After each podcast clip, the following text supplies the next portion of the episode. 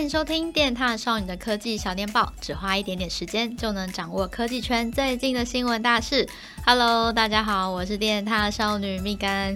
哎，你们知道今年二零二三癸卯兔年是闰二月吗？它代表呢，今年会有两个农历二月的意思，所以冬天跟春天好像特别长。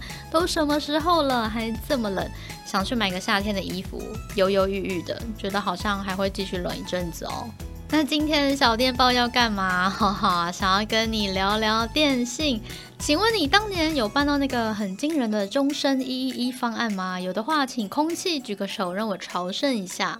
是说为什么要聊这个？因为上礼拜有一件大事，LINE Mobile 上礼拜呢就是宣布跟中华电信合作推出五 G 方案，但其实呢，这是他们大概事隔两年之后的卷土重来。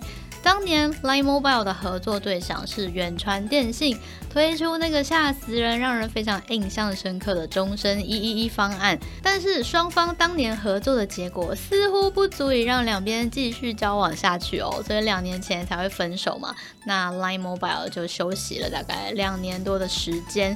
那这一次 LINE Mobile 为什么又会选择中华电信这个新对象来做交往呢？我有一个大胆的假设。应该是中华电信对他展开了猛烈的追求。好哦，首先我们来看一下双方交往的条件，就是看方案啦。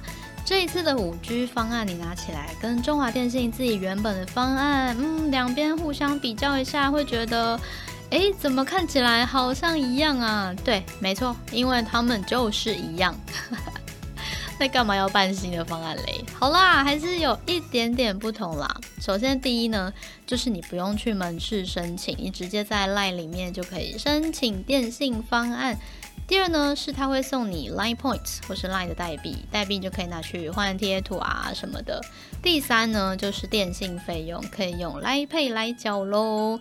如果你平常就是也有在使用 LINE Taxi 的话，中华电信的 Harmony Point 也可以做折抵。是有感受到其中那微微小小的不同啦。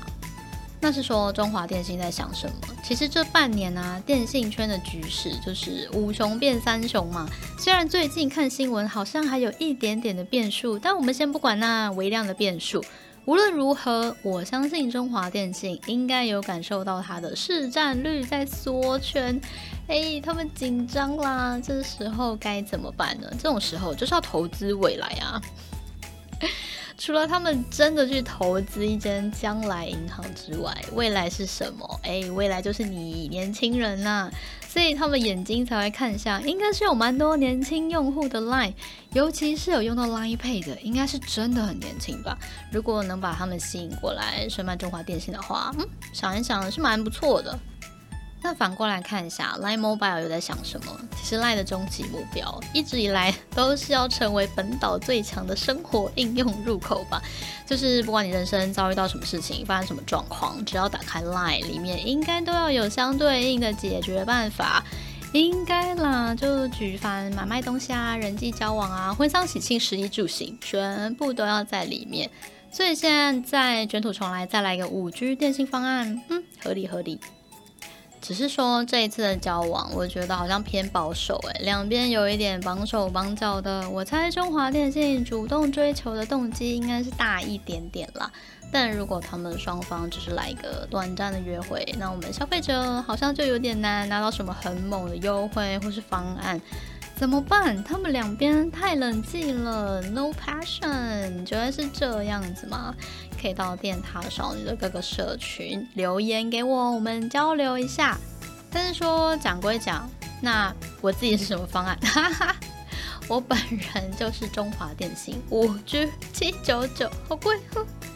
感想呢？嗯，老实说，收得到五 G 的地方几乎到处都有了，但是我的体感落差蛮大的，就是快的时候很快，但只要进入室内啊比较深入的地方，就会感觉比四 G 还要慢，嗯，小难过，但是不后悔啦。哎，应该要越多人加入五 G，五 G 才会变快一点，对吧？好啦，希望你喜欢今天的科技小电报，我们就下次见喽，拜拜。